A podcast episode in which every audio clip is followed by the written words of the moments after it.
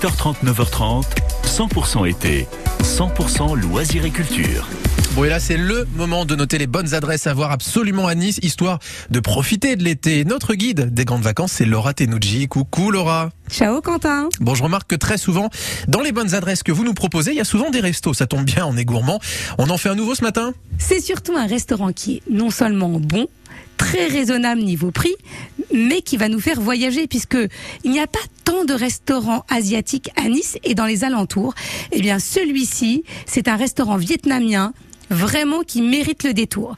En plus, en plein été, c'est vraiment le bon moment pour y aller parce qu'il y a une toute petite salle qui est pas forcément euh, très confortable.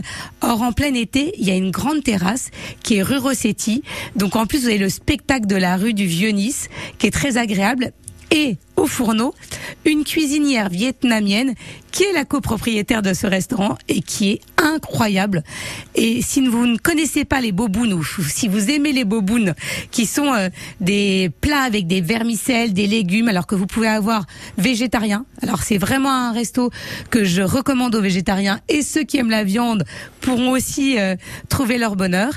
Et voilà, vous êtes dépaysés, c'est les papilles qui frétillent, un vrai vrai coup de cœur sur euh, ce restaurant. Donc je rappelle le nom de mon coup de cœur asiatique de l'été, c'est le Ban Mai 6 rue Rossetti dans le Vieux-Nice. Et puis qu'est-ce que c'est bon les bobounes? Allez les déguster là-bas, on a noté l'adresse. Merci Laura Tenucci. Allez